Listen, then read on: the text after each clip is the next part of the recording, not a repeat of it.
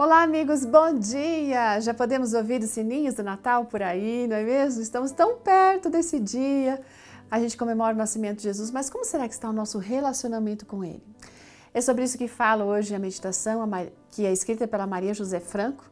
Ela é formada em teologia, é casada com pastor e tem um casal de filhos. E ela escolheu o texto do Salmo 42, verso 1, que diz o seguinte: Como a corça anseia por águas correntes, a minha alma anseia por ti, ó Deus. Esse verso, gente, ele deveria ser, na verdade, aquela oração diária de todos nós, de todo cristão. Há muitos que ainda não entenderam a importância de separar um tempo para estar a sós com Deus. Olha, não importa se você é jovem, se você é idoso, todas as pessoas necessitam desse momento de comunhão com Deus. Isto é, aquele momentinho, sabe, separado para falar com Ele, para ouvir a sua voz. E aí?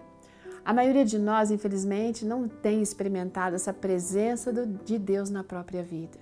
O relacionamento com o Senhor não deve ser muito diferente do relacionamento que a gente tem com os nossos amigos, com a nossa família, nosso namorado, nosso cônjuge. A gente deve cuidar, sabe? regar, né? E alimentar para que esse relacionamento se torne forte e duradouro.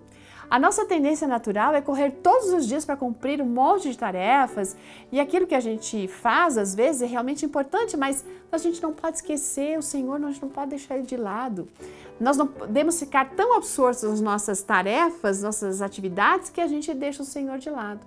Se frequentemente a gente não enxerga as pessoas que estão ao nosso redor, imagina como é que a gente vai ter capacidade de ver Deus que é invisível aos nossos olhos. Então, para conhecer Deus, a quem a gente serve, ama e diz que ama e que está aguardando a sua vinda, olha, muito mais do que simplesmente ir na igreja, nos cultos, a gente precisa andar com Ele. Lembra do Salmo 23? Davi ali fala a respeito do Senhor como um bom pastor que cuida do rebanho.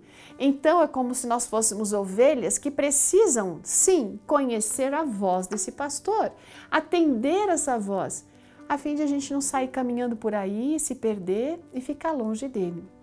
A gente precisa viver o Salmo 23. Olha, seria maravilhoso, não é? Se a gente se submetesse a, a, ao Senhor, se todas as nossas decisões, atividades ficassem dentro da vontade dele. No meio das tarefas do dia a dia, muitas vezes a gente é chamado para caminhar com Deus e experimentar a presença dele em cada momento. Então, andar com o Senhor é tê-lo presente em todas as atividades, é consultá-lo antes de qualquer decisão. Mesmo que seja alguma coisa simples, uma coisa muito importante como iniciar um namoro, um empreendimento, um negócio, né? Então, se você quer ter um relacionamento verdadeiro com esse Deus, tenha esse período com Ele, sabe? Separe o momento para estar na presença dele a gente tem aqui o desejo de todo o coração que você possa fazer assim como este salmo diz: ansiar pela presença do Senhor como uma corça anseia pelas correntes das águas.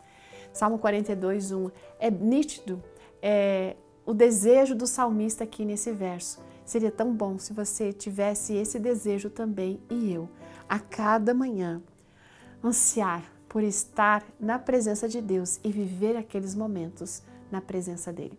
Ótimo dia, gente, e até amanhã.